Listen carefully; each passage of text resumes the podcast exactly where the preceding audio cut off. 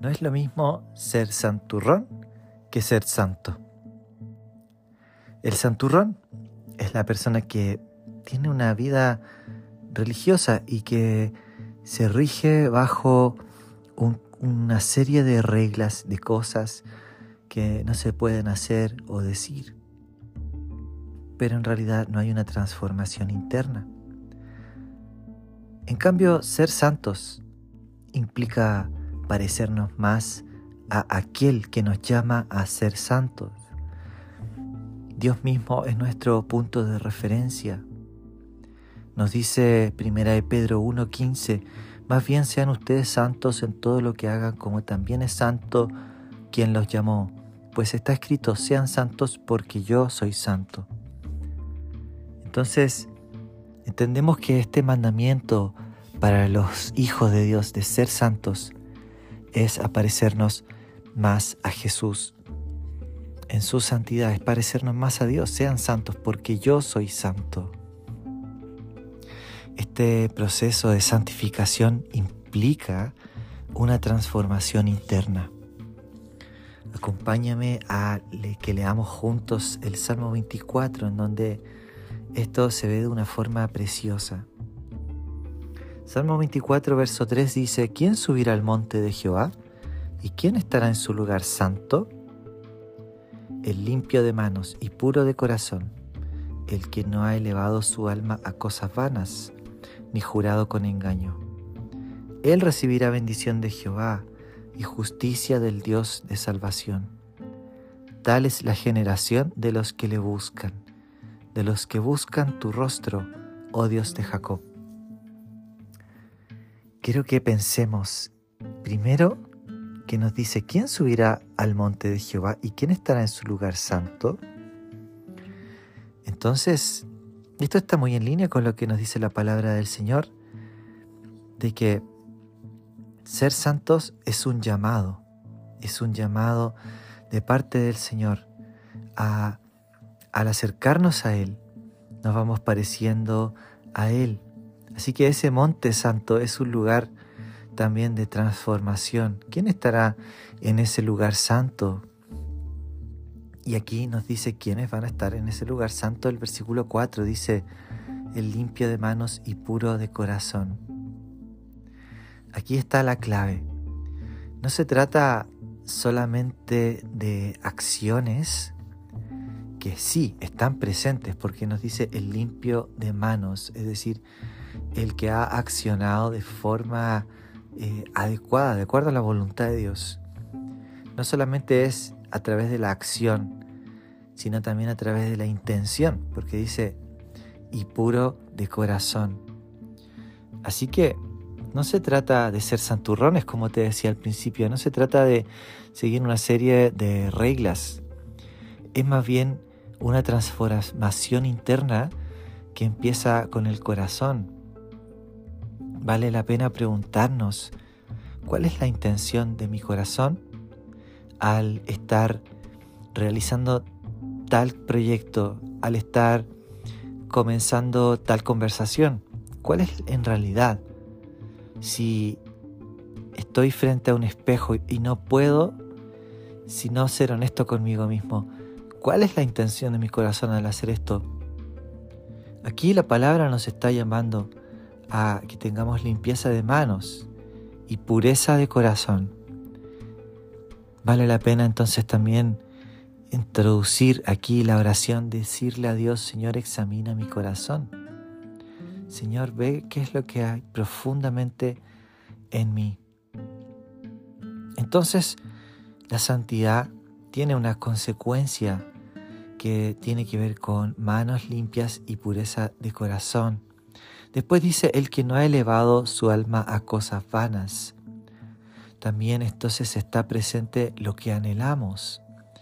Cuando elevamos nuestra alma a cosas vanas es porque vamos detrás de otros amores que intentan sustituir el lugar de Dios.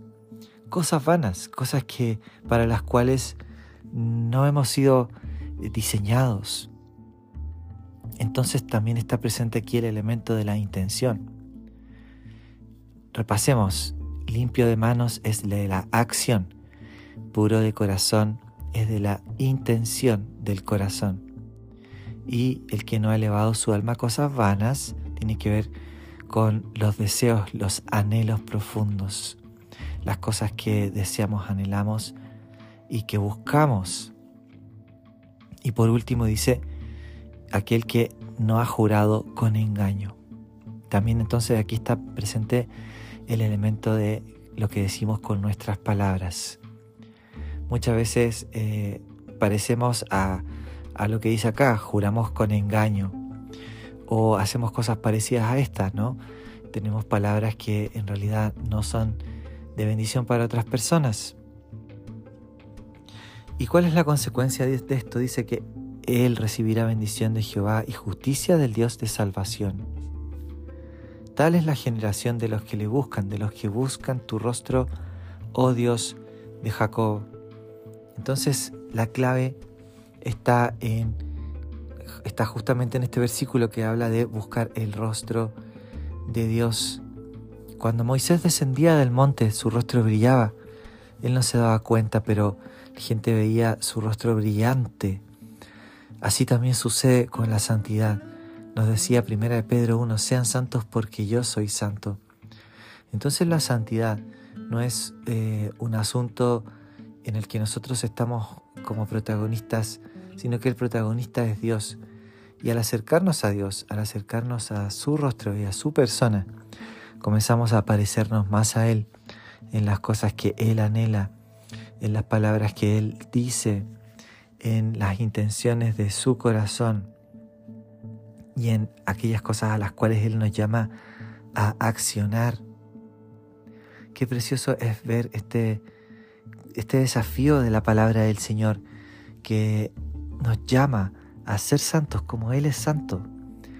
Y para, para esto vamos a hacer una oración que anhelo que sea solamente un comienzo de algo más profundo, de una búsqueda de la santidad integral de acción, de, la, de intención del corazón, de las cosas que anhelamos, deseamos y también de las palabras que pronunciamos. Esto en nuestras propias fuerzas es imposible. Pero sabes, no es en nuestras propias fuerzas. Se trata de la gracia del Señor que reposa sobre nosotros. Se trata de lo que Jesús hizo en la cruz al morir por nuestros pecados. Se trata de su Espíritu Santo derramado sobre nosotros con poder.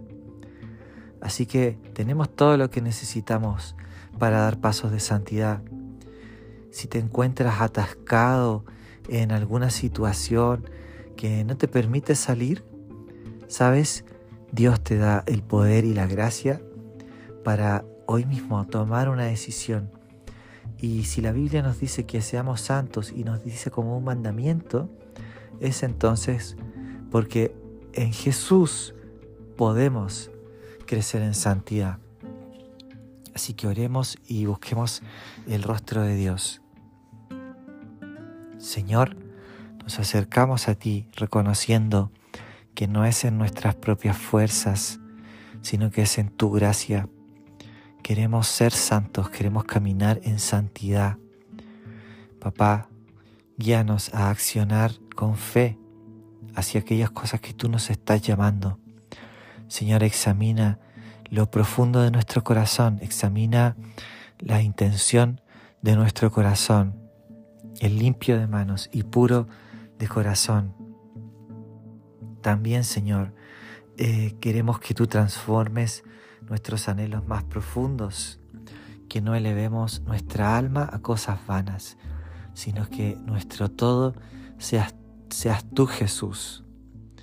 Y también pedimos, Padre, que tú pongas guarda a nuestra boca para que no usemos palabras vanas, para que nos juremos con engaño, que nuestras palabras y nuestra meditación sean agradables delante de ti te decimos que sí, que queremos ser santos como tú eres santo y que tú eres Señor quien santifica nuestra vida.